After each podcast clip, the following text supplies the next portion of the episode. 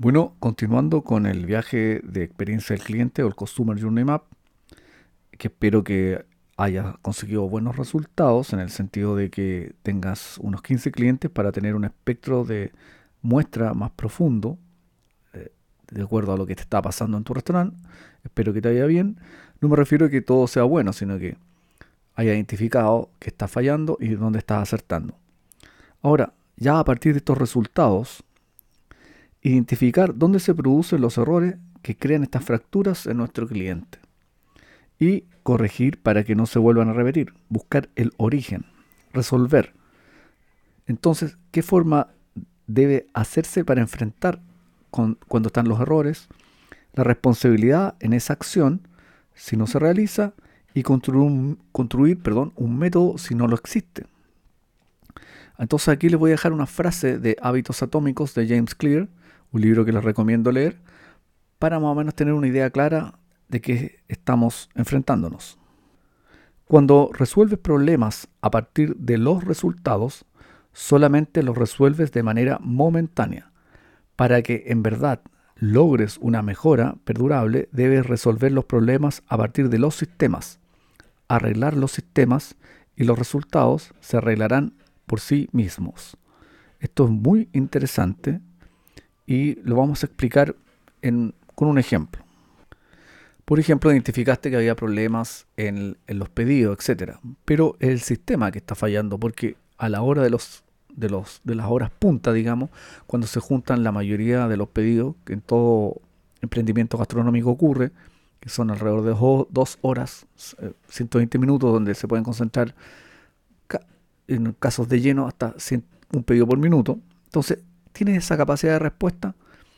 Entonces, si no la tienes, hay que construir un sistema. Y el sistema está fallando porque no está construido, o sea, no hay ningún método. Generalmente los emprendimientos gastronómicos de menos de 10 personas es muy factible hacer lo que voy a decir. Esto es, construir un relato muy bien hecho, que todos sepan. Cuando digo todo, significa todas las personas que trabajan ahí deben saber qué ofertas hay, en qué consiste la carta, en qué consiste su trabajo y hacia dónde van. Esto es bastante, uno puede decir una perogrullada, pero justamente donde no está claro dónde se va, es donde no está claro que todos están yendo hacia el mismo lugar, es donde se producen los errores en la percepción del cliente y errores reales que se le producen al cliente. Recuerden que el cliente no tiene por qué saber qué está ocurriendo dentro del negocio ellos están pagando por un anhelo, recuerden, un anhelo, una experiencia emocional del cual nosotros debemos ser responsables. Entonces hay que construir un sistema. Si no lo tienes, construirlo. Y esto nos lleva a lo siguiente, que se descubre que en la mayoría de los casos esto es por una falta de claridad y forma de los procedimientos. Entonces, ahí se descubre que hay que tener un manual de procedimientos, que sería una viga maestra para todo negocio, o un manual de reglamento interno. Pero uno dice, ah, pero yo tengo uno, perfecto, lo vamos a hacer, pero no se aplica o se desconoce o no se pone énfasis en este manual. Entonces, ¿qué ocurre? También que está bastante importante.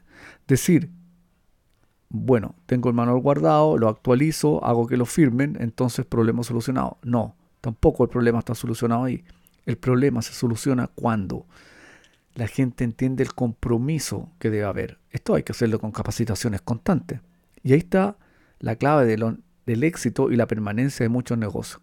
Yo les quiero decir que el ejemplo que acabo de dar era un negocio que le iba bastante bien en el área gastronómica y tenía un delivery muy exitoso durante la pandemia, pero se fueron a pique porque nunca se tomaron las decisiones de hacer crecer el negocio, de capacitar bien a su gente, de ampliar la cocina y todo lo que estoy diciendo.